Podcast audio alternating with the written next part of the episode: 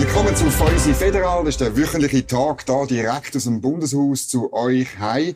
Mein Gast heute ist der Daniel Lampard. Der ist Zentralsekretär vom Schweizerischen Gewerkschaftsbund und Chefökonom. Ich rede mit ihm einerseits über die 13. AV-Rente und dann ein bisschen über das Rahmenabkommen. Und ich habe ein Weisse genommen aus dem Tessin, Merlo Bianco. Natürlich auch, weil Tessin als Grenzkanton besonders betroffen ist, oder? Von, von Lohnschutzfragen, mhm. von, von der EU-Frage generell. Und, und Merlo immer gut ist. Und ja. Merlo immer gut ist, Merlo Bianco. Aha.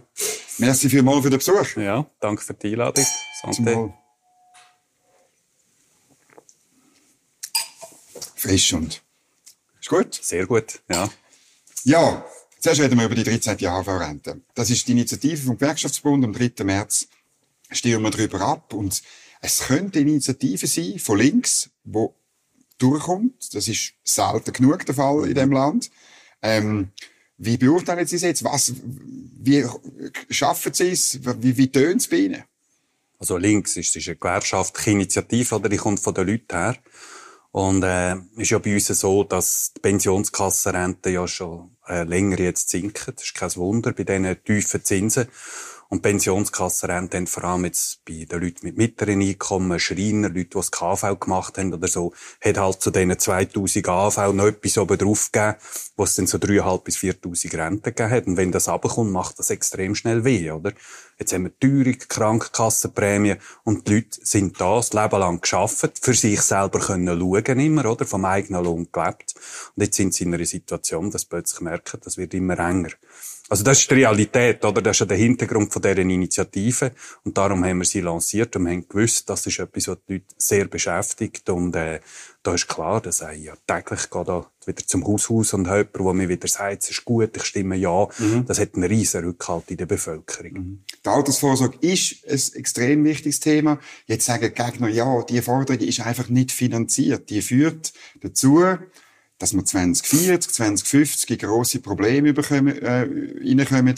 Und darum sollte man einstimmen. Was sagen Sie da? Ja, nicht finanziert. Oder was man nicht finanziert ist, ist die Situation von denen pensioniert, also die jetzt pensioniert sind, die immer mehr Mühe haben mit dem Geld. Die, die nachher pensioniert werden, das ist denn ihre Ausgaben sind zunehmend nicht mehr finanziert. Das Land, die Schweiz, ist ja ein reiches Land. Ist viel Geld rum. Und es ist ja so, dass jetzt auch die AV Überschüsse macht in den nächsten Jahren. Das Jahr, ähm, also fürs, Entschuldigung, fürs 23, das mhm. kommt jetzt die Zahl raus, mhm. ist etwa 3 Milliarden gewesen. Jetzt, in diesem Jahr ist die Mehrwertsteuer gestiegen, gibt sicher nochmal so viel. Also jetzt bauen wir mal Reserven auf. Das heisst, man nimmt den Leuten Geld weg und tun es mal in den AV-Fonds reinlegen. Da kann man sicher mal zurückgeben. Was nachher ist, irgendwann es gibt ja wenig gratis im Leben. Äh, also das ist, das sagen wir Bürgerlichen immer. genau. Es gibt also, kein gratis Mittag. Irgendwann, irgendwann muss man das auch zahlen, aber äh, man weiß natürlich, dass das AV ein super Geschäft ist für die meisten Leute. Der Bundesrat sagt ja, wie mir, es ist etwa 0,4 Lohnprozent. Das ist für Arbeitgeber und Arbeitnehmer. Genau, genau. Jetzt für die Arbeitnehmer. 0,8 dann am Schluss. Zusammen ist es 0,8 mhm. wahrscheinlich, oder? Aber für die Arbeitnehmenden jetzt einmal Abzug auf dem Lohn 0,4. Das ist etwa das, wie jetzt Mehrwertsteuer gestiegen mhm. ist im, im äh, 24. Und das ist dann 20 Franken pro Monat. Und dafür kommt man später dann eine Rente über von 180, 200 Franken. Also keine Bank, keine Versicherung macht Ihnen so ein Angebot, oder? Und das lohnt sich natürlich. Das müssen wir jetzt ein bisschen auseinandernehmen. Ja. Ich meine, Sie sagen richtig, ähm, dass, dass man einen Überschuss macht im Moment. Aber die macht man ja, weil man bei der Lohnabzug offen ist vor vier Jahren und weil man jetzt mit der Mehrwertsteuer auf ist, Sie haben es selber gesagt. Ja. Also, man hat die Einnahmen erhöht, darum geht es der AHV besser. Ja. ja und ja. manchmal habe ich das Gefühl, das ist ja letztlich das, was Sie wollen. Und Sie würden auch dann, wenn es über 20, 30 rausgeht, halt weiter so machen. Einfach einnahmenseitig die AV immer sanieren und die Babyboomer, die jetzt dann pensioniert werden und wo ganz viel sind und wo ganz lang leben, so durchfinanzieren. Also gut, der letzte Babyboomer ist jetzt bald in Rente. Der grosse Teil ist ja schon pensioniert, oder? Und trotzdem macht jetzt die AV einen beachtlichen Überschuss. Wir haben 3 Milliarden. Hat es sehr, sehr selten gegeben. Jetzt dem 24 nochmal so viel. Steuereinnahmen? Ja, ja, klar. Wir haben der AV ein bisschen Geld gegeben. Ist mhm. ja damals äh, die Steuervorlage Staff, also Unternehmenssteuerreform mhm. 3, die die Leute abgelehnt haben, haben gefunden, mach nicht der Firma einfach ein Geschenk, es braucht etwas für die Leute. Dann haben wir gesagt, gut, jetzt kommt der AV ein bisschen Geld über. Mhm. Das kann man brauchen, zum Umgehen. Jetzt hat man bei den Frauen das Rentenalter ein Jahr Ruhe gesetzt, hat sehr viele Frauen Putz verrückt gemacht, die haben ja mehrheitlich Nein gestimmt. Genau. Äh, ja, die Frauen haben mehrheitlich Nein gestimmt. Ja, also. Und äh, das heisst, ähm, und jetzt Mehrwertsteuer und das heisst, man hat den Leuten etwas genommen, und jetzt haben wir Geld und man kann etwas umgeben. Jetzt, eben, wie es mittelfristig wird sein, das wird man sehen. Die AV braucht wahrscheinlich noch ein bisschen Geld, aber äh, wir haben die Erfahrung gemacht in der Vergangenheit, wenn äh, also viele reden da von künstlicher Intelligenz und Zeug, oder, dass das, äh, die Produktivität wird steigen. Wenn das so wäre, dann ist alles anders dann ist die AV sowieso bis weit raus finanziert, oder? Da gibt's wahnsinnig mehr Geld für die AV. Selbst wenn sich jetzt nichts ändert, muss man sagen, ist äh, 20 Franken für eine 13. Mhm. AHV-Rente. Wie gesagt, Sie müssen mir eine Bank oder eine Versicherung zeigen oder sonst jemand, der Ihnen so ein Angebot macht. Die Angebote, die wir haben von Banken und Versicherungen, sind fünfmal, sechsmal teurer. Ja, aber das ist ja der Fall, weil Sie nur bis 2030 oder 35 rechnen. Und die Rentenversprechen gehen ja weiter als das. Also ich meine, und, und Sie rechnen einfach mit, dass dann die Jungen weiterzahlen und der Gap, das müssen Sie ja schon sehen, der geht nachher deutlich auf. Der Bund selber rechnet mit ganz anderen nötigen zusätzlichen Steuern. Also da sind Zahlen im Umlauf. Es ist wegen der Wirtschaftsentwicklung nicht so klar, oder? Aber es ist zwei bis drei Prozent, äh, drei bis mhm. vier Prozent Mehrwertsteuer. Nein. Oder was bis 2040, 45 braucht. Mal, die Zahlen gibt's. Nein, ja, aber die sind, äh, Herr Fäusi, die sind anders. Äh, sogar die UBS sagt, bis 2060 braucht es 1,4 Lohnprozent. Der Bund sagt, sagt etwas gleich. Und die UBS ist jetzt also, die tun nur schon, damit sie mehr drei Säulen verkaufen, tut sie die AV immer schlecht reden, oder? Und das sind also eher Szenarien, die jetzt von Leuten kommen, die sich in der Vergangenheit vielleicht ein bisschen getäuscht haben. Ich mache nie eine Prognose bis mhm. 2050, da kann man nur Kreuz falsch liegen. Da kann man nur Kreuz falsch liegen. Oder dunkelrot. Das ist doch das Problem. Darum machen sie es nicht. Nein, die Realität ist, verm vermutlich braucht es noch etwas. Ausser mhm. es geht in der Wirtschaft aufwärts. Aber man muss immer schauen. Ich meine, warum, warum, äh, tun immer alle sagen, die AV hat rote Zahlen? Ich meine, in der Vergangenheit haben wir auch schon reinfinanziert und die AV ist stabil, weil natürlich die AHV bei den besser verdienen das Geld holen, weil die Arbeitgeber etwas müssen zahlen mhm. Und Economy Suisse macht dem Teufel eine Ohrappenkampagne mit Millionen Geld, oder? Nicht, weil sie sich Sorgen macht um die AHV, sondern weil sie stört, dass ihre Klientel die Rente von den Leuten, von den normalen Leuten, vom Schreiner, von den KV-Angestellten muss finanzieren. Bei der AHV, ich komme nachher mhm. zu der Finanzierung, mhm. das ist alles machbar. Weil, es ist ja nicht nur die AHV. Was wir jetzt gesehen haben, ist, bei der Arbeitslosenversicherung haben wir schon äh, für die höheren Einkommen Beiträge gesenkt. Dann hat also, man schon mal mehrere hundert Millionen gegeben. Ja, auf Januar 23. Man hat das aber gemacht, weil es eine Versicherung ist und nicht ein, ein, ein, ein Umverteilungsinstrument. Entschuldigung. Und Sie haben einmal mehr gezahlt als Willi lang, oder? Das sogenannte Solidaritätsprozent. Genau. Entschuldigung, Herr AHV ist eine Versicherung. Ja, aber da kommen wir nachher dazu. Und die Arbeitslosenversicherung ist auch eine Versicherung. Und die hat mehr Geld also, wenn tiefe Arbeitslosigkeit, die macht Überschüsse, mhm. kann man Geld umgeben. Mhm. Jetzt haben wir es den Top-Einkommen gegeben, das hat mich jetzt ein bisschen gestört, aber wie auch immer. Die Arbeitslosenversicherung wird nochmal Beiträge können senken. Das sagt nicht ich, sondern das sagt der Bund. Wir haben bei der Unfallversicherung, weil wir weniger Unfälle haben, haben wir sinkende Prämien. Und weil wir ein bisschen weniger Kinder haben, ist bei der Familienausgleichskasse, kommt es ein bisschen mhm. oben runter. Und das heisst, dass wenn wir irgendwann Beiträge für die AV erhöhen müssen, äh, können wir das machen, problemlos, weil bei der ALV, bei der Unfallversicherung, bei der Familienausgleichskasse Beiträge gesunken sind. Also es ist halt so, dass äh, wenn wir angenommen haben, weniger Junge, haben mehr Arbeitsplätze und so weiter, dann kann man dort sparen und dafür kann man ein bisschen mehr in die AV rein tun. Das würde aber heißen, dass, dass Arbeit teurer wird oder haben wir sicher nicht günstiger. Und das ist es ist schon klar, der Reiche zahlt mehr. Aber es ist nicht so, dass der Wenigverdiener, der das eher spürt die 20 oder vielleicht sind es aber gleich 40 Franken. Also, für den lohnt sich ja, oder? Das, das ist jetzt einfach. Es lohnt sich irgendwann in der Zukunft. Ja, klar, ja. Aber also, im Moment ist es natürlich auch weniger Geld, weniger netto im Portemonnaie. Oder? Das Problem ist ja, wenn Sie sehen, dass Ihre zwei Säulen runterkommt, wenn Sie sehen, dass die Krankenkassenprämie steigt, das Leben teurer wird, dann müssen Sie sich überlegen, was mache ich, wenn ich pensioniert bin? Wie komme ich über die mhm. Runden? Jetzt haben wir Leute, die können sparen ein bisschen, die machen dann vielleicht eine dritte Säule. Die ist sehr, sehr teuer im Vergleich zur AHV, oder? Andere Leute, wie jetzt viele auch von unseren Mitgliedern, der Briefträger, Briefträgerin, mhm. die zum Beispiel in eine Post bringt, also eine Zeitung oder ein Päckchen heutzutage, die können sich zum Teil nicht einmal mehr dritte Säule leisten. Oder nur wenig. Das heisst, die stehen wahrscheinlich vor einem Nichts. Und jetzt, wenn sie die Offerte haben, dass sie ein AHV bekommen, der 13. und das nicht bei den Grossbanken oder bei einer Versicherung teuer einkaufen für eine dritte Säule, haben sie viel, viel mehr Geld zum Leben. Das ist ja das Geniale an der AHV. Mhm. Oder? Und das ist der grosse Fortschritt für die Kaufkraft. Nicht nur, wenn man pensioniert ist, sondern auch, wenn man muss schauen, was ist, wenn ich pensioniert bin, das heißt, wenn ich meine Altersvorsorge muss ansparen. Das ist natürlich der Vorwurf der Bürgerlichen. Ihnen ging es darum, letztlich ein schwedisches Modell von einer Volkspension einzuführen, wo eben kein berufliche Vorsorge mehr ist, oder nur noch ganz kleine. Es geht, um, es geht ihnen ums Verschieben in dem Drei-Säulen-Prinzip. Und letztlich, das wissen Sie besser als ich, das Volkspensionsmodell ist nicht finanzierbar gewesen, nicht einmal in Schweden. Also das Verschieben. Übrigens, ich schätze sehr, dass Sie mich ausreden Das ist wirklich ganz ungewohnt. Danke. Super, ja. Äh, es verschiebt sich auch von allein.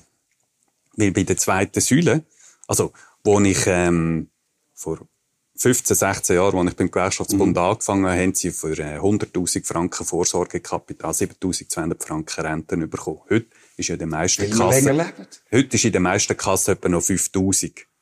Oder? Also nicht mehr 7.000. Ja. Das ist das, was die Leute merken. Und die zwei Säule, die, die nimmt vom allein an Bedeutung ab. Und das Problem ist Leider. das, ja, wie auch immer, wir, für uns als Gewerkschaft, wir haben äh, keine, ähm, äh, T-Shirt da Make AV Great Again oder so. Sondern, das wäre aber sondern, Ja, wäre vielleicht etwas. sondern wir... Schlussmobilisierung jetzt. Genau. Wir haben die Situation der Leute.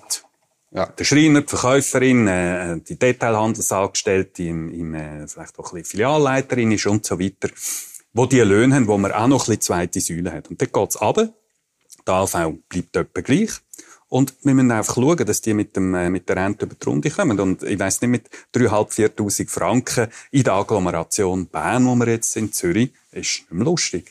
Nein, natürlich nicht. Aber es ist auch nicht 3'500, 4'000 Franken. Doch. Die meisten Löhne, das sind sehr, sehr Ausnahmen, die noch Nein, unter 4'000 sind. Rente, Rente. Ah, Rente. Ein, ein Schreiner, ein äh, KV-Angestellte, ein Maler, die haben zwischen 3'500 und 4'000 Franken Rente. Die haben etwa einen Lohn von 6'000. Also für einen Maler ist 6'000 schon viel Lohn, aber sagen wir, Region Bern, Zürich haben etwa 6'000, gibt nachher die Rente.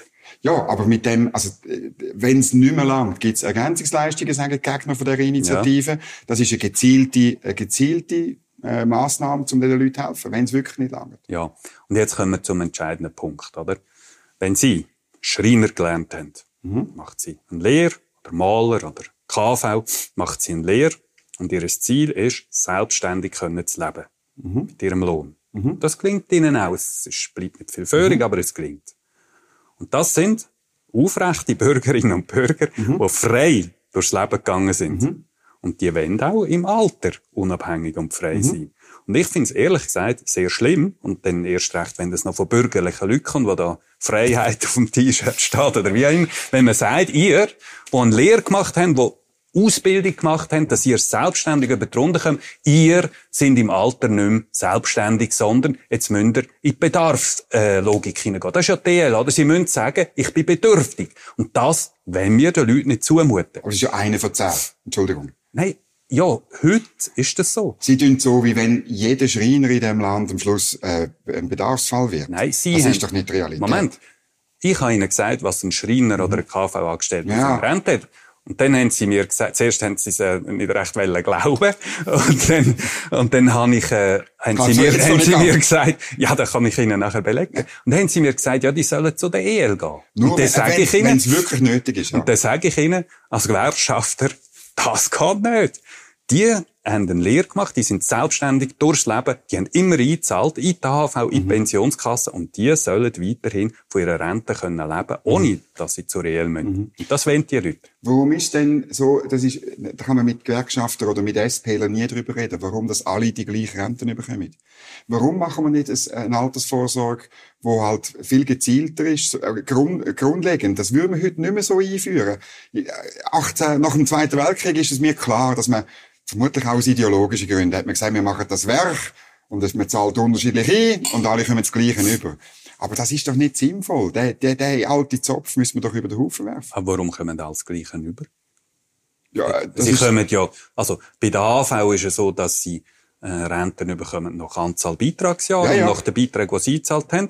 Aber die AV gleicht recht aus, oder? Das ist ja so, dass dann fast alle Ehepaare beim Maximum sind. Mhm. Ähm, auch die, die es nicht nötig haben. und in der zweiten Säule ist so, dass es äh, ähm, echt Renten unterschiedlicher sind. Es haben viele haben keine Rente oder fast keine in der zweiten Säule. Mhm. Und dann haben einige natürlich sehr viel da Nationalbankdirektorium, all die Geschäftsführer und so, die haben sehr fürstliche Renten, oder? Dort ist Unter- aber es hat doch niemand die gleiche Rente.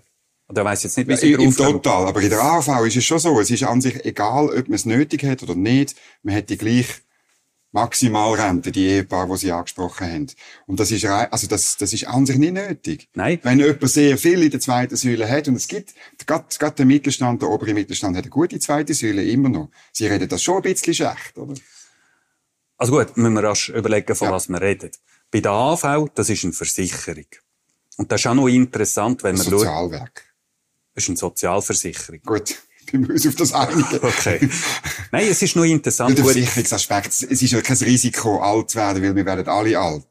Also, äh, äh, so eine Versicherung könnte man nie, Nein. sogar ich als Liberal, die könnte man nie privat anbieten. Das Risiko immer, wo garantiert Ja, darum ist ein, kann man nicht versichern. Ja, eine Sozialversicherung, wie auch immer. Genau. Aber um was es eigentlich geht, ist, dass sie, äh, sie kommen die Leistungen über nach dem, was sie, also gemessen an dem, was sie eingezahlt haben und nicht, sie müssen nicht den Bedarf nachweisen, oder? Im Unterschied zu, zu jetzt Bedarfs, äh, Aber nicht gemessen an dem, was sie eingezahlt haben, sondern gemessen an den Beitragsjahren. Natürlich, natürlich. Das ist ja so, das ist, das ist ja die andere ist die Definition von einer genau. Sozialversicherung, oder? Aber wie auch immer. Äh, nicht, dass wir jetzt vom Weg abkommen. Genau. Und es hat ja Diskussionen gegeben, die Volkspension, die Sie erwähnt hat in den 70er Jahren. Ich weiss jetzt nicht, ob das Zuschauerinnen und Zuschauer langweilt, aber ich finde das Nein, total Geschichte interessant. Ich habe auch. Also, 70er Jahre hat ja äh, das damals Parlament, wo gleich zusammengesetzt war wie das heutige, hat die AV-Rente mehr als verdoppelt. Äh, einstimmig übrigens. Und warum haben sie das Massiv gemacht? ausgebaut. Ja, und warum haben sie es gemacht? Äh, und das ist noch interessant, wenn man die, die, die Ratsdebatte nachlesen, weil man gefunden hat, die AV muss existenzsichernd sein. Und es hat sogar Leute von der heutigen Mitte, damaligen CVP, haben gesagt, äh, man sollte eigentlich die Ergänzungsleistungen aussterben. Weil das widerspricht der Logik von der freien Schweiz und von der freien Bürgerinnen und Bürger, die auch im Alter selbstständig können sein Also sorry für den Exkurs in Geschichte. aber das ist, das erklärt eben die AV wunderbar, oder? Und das ist damals der Wille gsi von dem Parlament, einst oder einstimmig dann bei, bei der Erhöhung. Und heute haben wir ein Parlament, das die Freiheit der Leute nicht machtet. Indem sie findet, wir lassen die Leute einzahlen, aber im Alter soll jeder selber schauen und die, die nicht können, die sollen zum Staat gehen. Und jetzt reden wir eben nicht von äh, Leuten, die, keine Ahnung, äh, Le- Probleme haben im Leben, sondern wir reden von den Leuten, die eine Stiftung gemacht haben, die immer einen einigermaßen rechten Lohn verdient haben, dass auch die Rente langsam nicht mehr, le- nicht mehr lenkt. Und das geht schon äh, via Grundsätze vom Staat, beziehungsweise sollen wir eine Altersvorsorge haben, wo die Bürgerinnen frei können sein, frei können leben, oder müssen auch Leute, die eine Stiftung gemacht haben, künftig DL haben. Der Punkt ähm, haben Sie jetzt ein paar Mal gemacht. Ich will noch auf eine andere grundsätzliche Frage. Oder wenn Sie der auf der Straße fragen, was ist die AV, dann sagen die Leute, ja, wenn Sie es wissen, sagen Sie, ich zahle etwas ein von meinem Lohn und ich komme dann ähm, etwas über, wenn Ja. ich pensioniert bin. Jetzt ist das halt einfach nicht die Realität. Wenn Sie das Umlageverfahren nehmen, ohne die Quersubventionierung aus Steuergeldern, dann macht die AHV jeden Monat einen Milliardenverlust, weil es nicht mehr funktioniert. Ja, warum, warum tun wir noch, also Steuergelder, die, den Bundesanteil rein, die Genau. rund 20 Prozent? Das ist ja so, dass die AV auch, auch Leistungen zahlt, die jetzt in dem Sinn nicht, äh, Lohnersatz sind. Und das ist ja ein riesen Fortschritt. Nämlich, wenn sie Kinder haben oder wenn sie Verwandte betreut haben, dann kommen sie ja Erziehungs- und Betreuungsgutschriften über. Auch das macht keine Bank, keine, keine Versicherung, oder? Findet sie nie. keine Versicherung ist. Ja. Ja, nein, das ist, das ist jetzt eine, eine totale soziale Sache und das ist das Einzige, wo die Frauen, wo ja lang viel mehr Betreuungsarbeit gemacht haben und immer noch mehr Betreuungsarbeit machen, wo die entschädigt werden für das, was sie auch für die Zukunft machen. Also sie schauen zu den Kindern, die die AV-Rente vom morgen zahlen. Ja. Und da kommt man etwa 300 bis 400 Franken zusätzlich Renten über, wenn man Kinder hat. Und das ist natürlich etwas, was der Bund muss mitfinanzieren. Das ist logisch. Aber, aber ich meine, das Umlageverfahren ist bankrott, letztlich. Warum? Ja, eben, weil es eine Milliarde pro Monat Verlust macht. Und man, Wieso? man tut es am Leben erhalten, eben mit dem Demografieprozent 1999, den man eingeführt hat. Und man hat, seitdem, man hat 25 Jahre lang immer nur einnahmenseitig etwas gemacht. Bis jetzt, die letzte AV-Revision ist die erste gewesen, wo man das Frauenrentenalter ähm, äh, aufgesetzt hat. Okay, zum zweiten Mal, genau. Mhm. Es ist ja mal 63 gewesen. 62. 62 Ja. stimmt sogar, ja, Ja. Mhm. guter Punkt. Nein, und, und ich meine, an sich, äh, es ist natürlich, Gewerkschaften sind wahnsinnig mächtig in dieser Frage, weil die Bürgerlichen haben es nie geschafft, mit euch einen Deal zu machen. Jawohl, wir gehen vielleicht bei der, bei der Rente rauf, aber wir wollen auf der anderen Seite, dass man zum Beispiel das Rentenalter an die Lebenserwartung anpasst oder auch an die Anzahl Beitragsjahre, ähm, dass man wirklich schaut, dass ein Handwerker vielleicht eben früher in die Rente gehen als ein Akademiker, der erst mit 30 Jahren anfängt, richtig zu arbeiten oder so. So Ideen sind die irgendwie nie, da haben die nie mitgemacht. Immer Gut. nur einnahmenseitig. Also erstens, vielleicht nur zu einem Defizit, Milliardendefizit. Einfach, Der AHV wird man sehen, im März hat im 23 3 Milliarden plus gemacht. Äh? Einfach, dass es klar ist. Wenn man den Bundesbeitrag einrechnet, Ja, ja. logisch. Aber der, Bundes, der Bund muss immer, wenn er Leistungen bestellt, die nicht über die Löhne finanziert werden, muss er auch zahlen. Und der Bund hat gesagt, ich bestelle äh, Erziehungs- und Betreuungsgutschriften, also gebe auch Rente für Betreuungsarbeit, was super ist, und ich Das zahle ist das. nicht nur für die, Herr Lampard. Der Beitrag, die 20, Komma ja. irgendetwas Ja. Prozent, oder? Die, die, der Bundesbeitrag, das ist ja nicht, das ist ja nicht äh, der gleiche Betrag, wo man dann für die Erziehungsgutschriften geht. Das wäre mir also neu. Nein, man muss äh, irgendeinen, Es ist viel mehr. man muss irgendeinen Anteil haben. Ja, es ist ein bisschen mehr. Es ist natürlich auch zur Finanzierung von Minimalrente. Oder man hat viele Leute, die wo, also viele, nein, es sind nicht so viele, es sind 4200 Irrtum vorbehalten, die die Minimalrente haben. Das ist ja auch noch komisch. Viele Leute meinen, ich hoffe, ich springe jetzt fest für die Zuschauer. Viele Leute meinen, man hat eine Minimalrente, wenn man schlecht verdient hat. Aber Minimalrente sind Leute, die bei der IV Minimalrente Mhm. hatten, die müssen wechseln. Wir haben Leute, die schlimme jetzt Suchtproblematiken hatten in der Sozialhilfe oder so, die, die gehen in die Minimalrente rein. Und das ist natürlich auch etwas, die haben eigentlich kaum eingezahlt in Kein Beitragsjahr, AV. genau. Ja, oder sie haben vielleicht Beitragsjahr, aber es ist nur das Minimum Mhm. eingezahlt. Und dann kann man sagen, das ist natürlich etwas, was die öffentliche Hand der Verantwortung hat. Also Genau. ich finde, der Bundesanteil ist, ist kein Geschenk an die AV, er ist schon begründet. Okay, ähm, dann müssen wir das Thema wechseln. Ich bin gespannt, wie die 13. AV-Rente, wie das rauskommt. Ich auch. Ja. Oder ich- vielleicht noch eine Frage. Für mich, jetzt als, als äh, Liberaler, es ist auch ein Test, ob die bürgerliche Schweiz noch funktioniert. Weil, das ist so eine, oder die, die, das ist die bürgerliche Schweiz, wo in den 80er und 90er Jahren Initiativen von gewerkschaftlicher Seite, zum Beispiel zur Beschränkung von der Wochenarbeitszeit abgelehnt hat, wo sechs Wochen Ferien abgelehnt hat, oder? Und, und, es ist, das ist ein Test, ob es noch so ist oder nicht. Ist es für Sie auch? Was ich eigenartig finde, ist, dass Leute, die sich als sehr bürgerlich bezeichnen Mhm. wie Sie, die AV als links bezeichnen. Die AV ist, Habe ich aber nicht gemacht. nein, so ein bisschen insinuiert, die AV Stimmt. ist jetzt etwas total Bürgerliches, indem sie eben Freiheit zulässt, oder? Und Freiheit für Leute, die immer geschafft haben. Und die selbstständig sind. Und das ist das, das das Beispiel aus den 70er Jahren hat das gezeigt, oder? Das ist die Meinung von damals. Und es stimmt mich sehr nachdenklich, äh, dass das heute nicht mehr so ist. Die Leute offenbar sehen das richtig. Und darum sind sie für die 13. Das kommt aus. Aber es ist natürlich, es hätte, oder angesichts von der Demografie hat es eben auch etwas von einem Ponzi-Schema, also von einem, von einem, ja, von einem, äh, letztlich Verfahren, das nur funktioniert, wenn genug Leute immer nachkommen. Aber- und das geht dann irgendwann vielleicht halt eben 2050 und sie haben gesagt, sie schauen eben nicht so weit. Geht es vielleicht eben nicht mehr auf. Aber das ist in jeder Altersvorsorge so. Meinen Sie denn, dass äh, Darum hat man die die zwei Säulen, meinen Sie, dass zwei, wie wird die zwei Säulen finanziert? Dort ist man eben ehrlicher. Drum, dort ist man ehrlicher, weil man nicht kann so rechnen wie bei der AV und sagen, 2050 schaue ich nicht an, weil ich nicht weiss, wie dann die Wirtschaftsentwicklung ist. Darum ist die zwei Säulen eben auf solideren Grundlagen. Aber wenn wir, wenn wir niemand mehr, also angenommen jetzt da, was ich ja nicht glaube, die Schweiz 2050 werden wir Freude haben, bis der geht, weil die heutigen Jungen, die sind motiviert und gut ausgebildet. Aber wenn es so schlimm ist, wie Sie sagen, dann ist in der zweiten Säule genau das Gleiche. Meinen Sie denn, dass Pensionskasse ihre Wohnungen noch, noch vermieten können, wenn die Jungen kein Geld mehr haben zum Miete mm. zahlen? Meinen Sie, sie kommen noch Kapitalerträge über Aktiendividenden in der zweiten Säule, wenn es der Firma nicht gut geht? Es spielt doch keine Rolle, wie das genau gemacht wird. Am Schluss ist alles so, dass das, was erwirtschaftet wird, kann man brauchen, zum Rente zu zahlen ob jetzt erste oder zweite Säule. Und das finde ich ehrlich gesagt ein bisschen in Sack gelogen, oder? Aber man muss ehrlich sein, die AV macht ein bisschen mehr für die Leute jetzt mit unter- und mittleren Einkommen mhm. als die zwei Säulen. Und da finde ich jetzt das sogenannte Liberale, wenn sie sagen, das stört mich, dass da umverteilt wird, fair enough. Aber dann muss man so argumentieren, nicht mit der Demografie. Weil wenn man das Problem hat mit der Demografie, mhm. dann geht die zwei Säulen auch Bach ab. Und ich bin überzeugt, weder die erste noch die zweite Säule mhm. wird 2050 ein grösseres Problem haben. Über die zweite Säule stimmen wir ja dann in diesem Jahr äh, wieder ab. Ja. Dann können wir das vielleicht noch, noch vertiefen.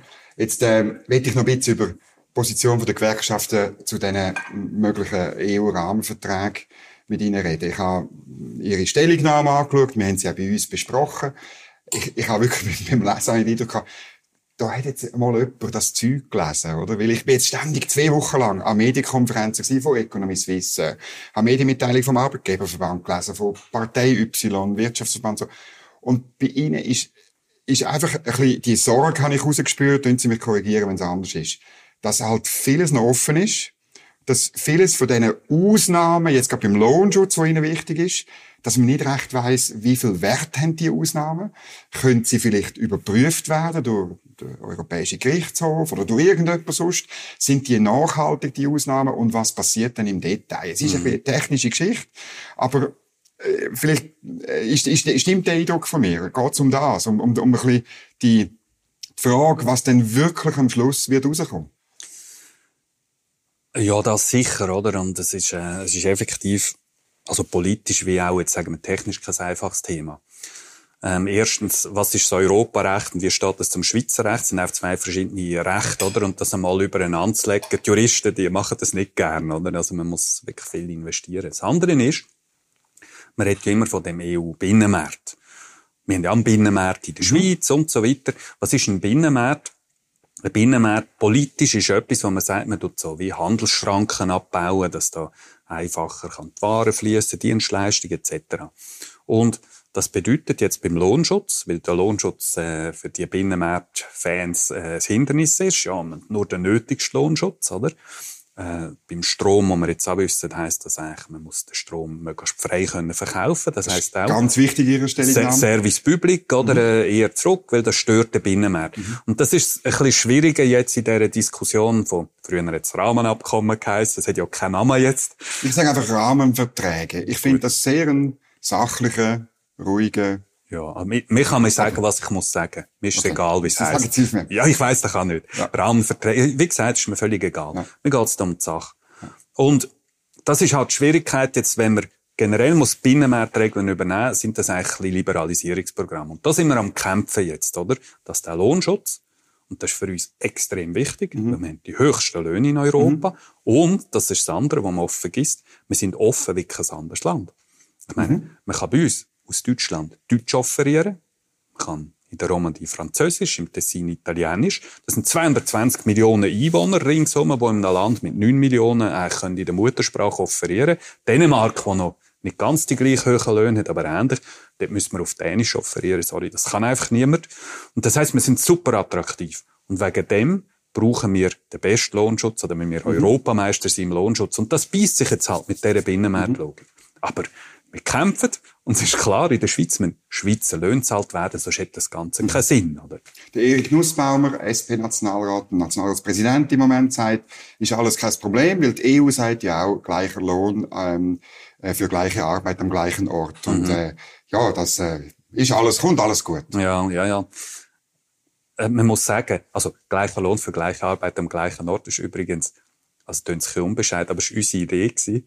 wir haben in einem Kongress vom Europäischen Gewerkschaftsbund vor, ja, über zehn Jahre ist es her, haben wir gefunden, man sollte eine europäische Initiative lancieren für das. Interessanterweise hat das die Kommission übernommen und sagt das jetzt, was so super ist. Mhm. Also zumindest von der, von der Tonalität her mhm. haben die Fortschritt gemacht. Mhm. Der Haken ist das. Ich habe gesagt, wir müssen Europameister sein im Lohnschutz. Und unser Lohnschutz ist einzigartig in ganz Europa. Da machen ja im Wesentlichen Sozialpartner, also Gewerkschaften mhm. mit Arbeitgeberverbänden zusammen. Wir haben die Gesamtarbeitsverträge und wir die kontrollieren zusammen. Und in Europa macht das eigentlich der Staat. Und jetzt müssen wir EU-Recht übernehmen, was eigentlich heisst, oh, das ist schwierig mit diesen Sozialpartnern, mhm. weil das sind ja die Inländer, die das kontrollieren, die Konkurrenten, das geht nicht. Beim Rahmenabkommen ist das ausgeschlossen gewesen, dass wir das weiterhin machen dürfen. Da hat äh, Balzaretti am liebsten unterschrieben damals. Jetzt sind wir so weit, sind wir so weit, das heisst, nein, nein, also gut, Sozialpartner sind zugelassen. Aber jetzt gibt es eine Reihe von anderen Sachen. Zum Beispiel, etwas, was alle verstehen, ich will jetzt nicht in die technischen Details gehen, Spesen.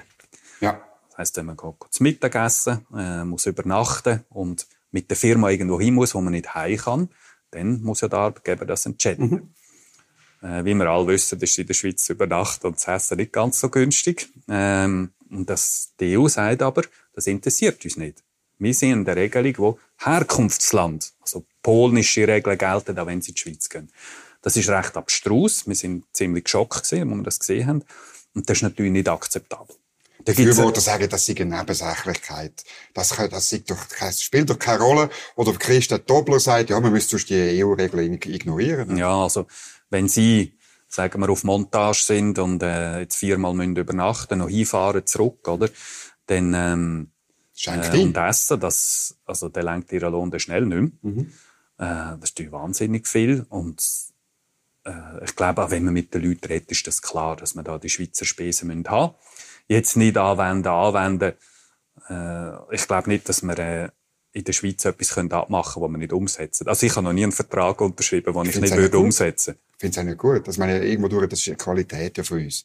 Ja. Dass wir da nicht irgendwie wie, weiß auch nicht, Ungarn oder so, oder Griechenland sind oder irgendwie so. Also, ja, wie auch immer, ja, ja. Ich, ich, ich finde es noch ein bisschen komisch, dass eine Rechtsprofessorin sagt, ja, wir tun einfach Verträge halten. Ja, es ist ein bisschen hilflos. Also ich finde es einfach keine Position. Man muss ja, meine, das ist das Positive an der Schweiz. Wir werden eine Volksabstimmung mhm. haben am Schluss, ohne Stände mehr, mhm. aber eine Volksabstimmung, wo... Wieso ohne Stände mehr? Ja, das ist äh, eine Anpassung von der bilateralen Verträge, oder? Sondern das ist... Äh, okay. Aber es braucht eine, eine Abstimmung mit, äh, mit Volksmehr und die Leute, das ist ja schön an der Schweiz, schau, die Leute schauen sehr genau mhm. an bei der Abstimmung und die wollen wissen, wie ist das mit diesen Spesen jetzt? Haben sie es gelöst, haben sie es nicht gelöst? Mhm. Und dann muss ich können sagen, ich werde in x Versammlungen sein, mhm. wieder bei diesen Schreiner, muss mhm. sagen, Leute, da haben wir der Text. Mhm. Wir haben Schweizer Spesen. Mhm. Das wollen die wissen. Oder für den Schreiner und den Maler ist ja noch, gibt's ja noch einen anderen Aspekt. Es ist, ähm, der Schweizer Schreiner und Maler, der hat einen Wettbewerbsnachteil, oder? Weil, Klar. weil äh, er hat wirklich dort Mühe, dann, und vor allem wenn das größere Arbeiten sind, Sie haben das gesagt, wenn man drei, vier Mal muss übernachten und so, dann schenkt das ein. Dann kann der polnische oder schon der deutsche Maler kann einfach günstiger offerieren. Auf jeden Fall, ja, ja. Und ich, aber manchmal frage ich mich, warum das Gewerbe also ich habe die Stellung vom Gewerbeverband, ich bin nicht mehr sicher, gestern oder vorgestern mhm. ist die gekommen. Man findet das nicht da drin. Was ist denn, was ist denn im, ich muss jetzt den Gewerkschafter fragen, ja. was im Gewerbe los ist, aber... Äh, ja, der Gewerbeverband zentral ist auch ein bisschen weit von den Leuten weg. Das okay. ist immer wieder so, aber äh, das wissen wir auch langsam. Wenn man mit diesen äh, Arbeitgebern redet, die mhm. dann real mit diesen Problemen zu tun, dann sagen die klar, mhm. also äh, Spesen muss man gar nicht diskutieren. Mhm. Jetzt ein Aspekt ähm, habe ich immer wieder gehört, insbesondere von Ihrem Chef, von Pierre-Yves Meyer, bei Veranstaltungen. Das Grundproblem, sagt er auch, oder, sind nicht nur die technischen Fragen, sondern dass Lohnschutzpolitik dann in Brüssel gemacht wird. Und er hat an einem Podium, äh, es ist, glaube schon ein Jahr her, hat er gesagt, er will halt, die Schweizer Gewerkschaften machen da Politik und ihr, sie, er will da über den Schweizer Lohnschutz bestimmen. Das ist so ein bisschen, sehr natürlich eine politische und staatspolitische Frage, aber ähm, die, die sehe ich eben auch in vielen Themen. Wir gehen die Politik wirklich aus der Hand und ich meine, Sie sind äh, die, die, die bestorganisierteste Referendumsmacht in dem Land. Das, Sie gehen auch ein bisschen von Ihrer Macht ab. Ja, es hat immer dafür und dawider, oder? Man muss natürlich auch sehen, dass wir lang äh, uns unter Druck gesetzt hat im Sinne von, wenn er jetzt nicht spuret, bei den genau. Löhnen oder bei den Steuern, dann gehen wir ins Ausland, oder? Ja. Und das hat den Vorteil natürlich, wenn Europa gemeinsame Grundregeln festlegt, die heisst, mit Dumping lassen wir nicht zu. Bei den Steuern nicht, bei den Löhnen mhm. und so weiter. Unser Problem ist, dass wir halt mit den Schweizer Löhnen einen besonders hohen Schutzbedarf haben, eben. Also, wir müssen Europameister sein, wie ich gesagt habe. Und das andere ist, dass wir es ein bisschen anders machen als die Deutschen. Und wir können nicht, also es geht nicht, dass der Kanton Zürich, wo ehrlich gesagt beunruhigend äh, antigewerkschaftlich ist jetzt in den letzten Jahren äh, mit der FDP-Regierungsrätin, also die, äh, die redet kaum mit uns. Ähm, und ich glaube nicht, dass der Kanton Zürich in der Lage wäre oder politisch bereit wäre, den Lohnschutz gleich gut zu machen, wie das äh, die Gewerkschaft und die Arbeitgeber zusammen machen in mhm. Zürich. Oder? Gut, ob das wirklich droht, ist das, ist das, das habe ich auch gelesen in Ihrer Stellungnahme. Ist das, haben Sie wirklich das Gefühl, das geht dann nicht mehr? Es das steht ja nicht im Common Understanding drin. Was? Dass es, dass das dann der Staat muss sein, der die Kontrolle macht. Nein, weil, es jetzt natürlich im Unterschied zum, zum damaligen Rahmenabkommen genau. von 2018, dass jetzt natürlich in dem Common Understanding alles Englisch und Diplomaten mhm. Englisch, aber ist das drin, dass äh, die Sozialpartner weiterhin genau. dürfen die Löhne und äh, die Arbeitsbedingungen Darum wird nicht die FDP-Regierungsrätin zuständig sein? Nein, ich meine, wenn wir jetzt EU-Recht würden übernehmen, Entschuldigung. Aha, okay. Und ja. wir müssen ja die Ausnahmen haben, so habe ich es mhm. gemeint. Das ist ein bisschen, ich weiss nicht, ob wir es können folgen aber uns geht es um die Ausnahmen. Mhm. Wir brauchen einfach dort, wo wir äh, unsere Schweizer Sonderregelung mhm. haben, dass wir wirklich gute Kontrollen mhm. machen brauchen wir das weiterhin. Ich habe an der Medienkonferenz äh, eigentlich den Bundesrat gefragt, ob die Ausnahmen nicht am Schluss der Streitbeilegung und damit dem Gerichtshof von der EU unterstehen. Der Bundesrat hat dann keine Antwort gegeben, sondern Frau Staatssekretärin hat mir antworten und die hat einfach gesagt, äh, das ist nicht der Fall. Die Ausnahmen sind wirklich ausgenommen. Auch die sogenannte Non-Regression Clause, ja. also dass der Lohnschutz ähm, nicht darf verschlechtert werden. In ihrer Stellungnahme lese ich, dass sie dem nicht ganz trauen. Ah, ja, Sie haben es sehr genau gelesen, danke. Das ist mein Job. Ja, das ist gut, gut. äh, es ist so, dass äh, in diesen Ausnahmen der Europäische Gerichtshof nicht ausgeschlossen ist. Er ist nur an einem Ort ausgeschlossen. Das ist all das, wo äh, die sogenannte Ausschaffungsinitiative betrifft. Genau. Das heißt Landesverweis. Dort sagt man, der Europäische Gerichtshof hat dort nichts zu suchen. Mhm. Äh, wir haben ja immer das Gefühl, dass ähm, alles, was Migrationspolitik ist, die Leute vom Bundesrat Gassi sich ein bisschen mehr eingesetzt haben als für einen Lohnschutz. Und beim, ja, Lohnschutz, so beim Lohnschutz steht das nicht drin. Ja. Und äh, das ist klar, dass der Europäische Gerichtshof eigentlich auch die Ausnahmen ausleiht, mhm. sofern es EU-Rechtsbegriff sind. Und jetzt wird's wahnsinnig technisch, oder? Was ist ein EU-Rechtsbegriff? Ich habe das versucht herauszufinden. Die Verwaltung sagt, es ist einfach, wenn es die gleichen Wörter sind wie im EU-Recht, dann mhm. dürfte EuGH haben. Was immer das am, eben, was immer das am Schluss dann heisst und bedeutet, für uns ist eigentlich äh, viel besser, wenn man sagt, eine Ausnahme ist dann eine Ausnahme, wenn es nicht nur EU-Recht ist, sondern auch der Europäische Gerichtshof mhm. dort nichts zu suchen hat. Und mhm. dann wäre es eine richtige ja, und im Common Understanding steht Concepts of EU Law. Genau. Ja. Das ist ja nicht Words of EU-Law. Ja. Aber ja. es ist wirklich sehr technisch. Ja. Aber am Schluss muss ich sagen, ähm, ich glaube, wenn, wenn, man, wenn man in der Bundesverwaltung das Gefühl hat, es ging am Schluss in der Abstimmung nicht auch um so Detail, dann glaube ich, macht es die, die Rechnung ohne den Wirt. Weil das wird eine Rolle spielen, ob man da eine Sicherheit hat und ob, ob man den, den Abstimmenden kann sagen, schaut, ähm, das ist wirklich hammerfest so, dass der EuGH das nicht einfach kann sagen, es ist jetzt plötzlich alles anders. Wenn es die Sicherheit nicht gibt, dann wird es Leute geben, die deswegen einstimmen. Also, ich bin überzeugt, dass die Schweizer Bevölkerung das sehr genau wird lesen und dass wir wieder mal richtig stolz sein auf unsere direkte Demokratie, wenn die Abstimmung ist. Wie wiederholt, oder? Ich staune immer, mich fragen die Leute noch viel auf der Straße oder im mhm. Restaurant irgendetwas und ich staune immer, wie die Leute sich äh, mit dieser Materie befassen, wo, wo sie müssen oder dürfen abstimmen. Vielleicht mehr als gewisse Politikerinnen und Politiker.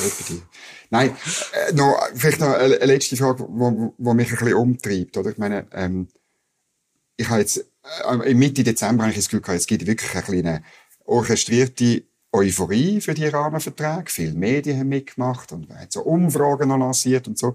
Jetzt ist es zwei Monate später und von der Euphorie ist schon ganz viel weg. Man hat erste Kommissionen. Es ist nicht nur die SVP, die dagegen ist. Es kommt Widerstand aus linker Seite auch. Wir haben jetzt das Stromdossier gar noch nicht mhm. nur gestreift. Mhm. Ich meine, dort ist, ist äh, von links große Kritik und so zu Recht. Was ist mit diesen Service-Public-Unternehmen ähm, los? Also da gibt es eine kumulierte Kritik und ähm, die Befürworter tun sich dann zurückziehen und sagen, ja, jetzt lasst uns mal verhandeln. Haben Sie das Gefühl, aus den Verhandlungen kommt dann etwas völlig nochmal Besseres raus? Ja, das ist schwierig zu sagen, oder? Man muss sich ein bisschen vor Augen führen, was ist das Common Understanding da, das, äh, Aber das englische das diplomatisch-juristische... So, so, so, das Ergebnis von diesen Sondierungen, mhm. kann man vielleicht auf Deutsch sagen, mhm. das ist ja so, dass man auf Verwaltungsstufe miteinander geredet Ich glaube auch recht engagiert. Also es ist nicht so, dass die Verwaltung sich da nicht für die Schweizer Interessen eingesetzt hätte. Aber das ist jetzt das, was auf dem Tisch ist. Und wir haben nicht politisch jetzt äh, ein Mandat gehabt im Sinn von, hey, ihr dürft nur heimkommen, wenn ihr das, das, das habt, sondern die haben Keine rote Linie. Ja, die haben eigentlich relativ frei können reden, sage ich.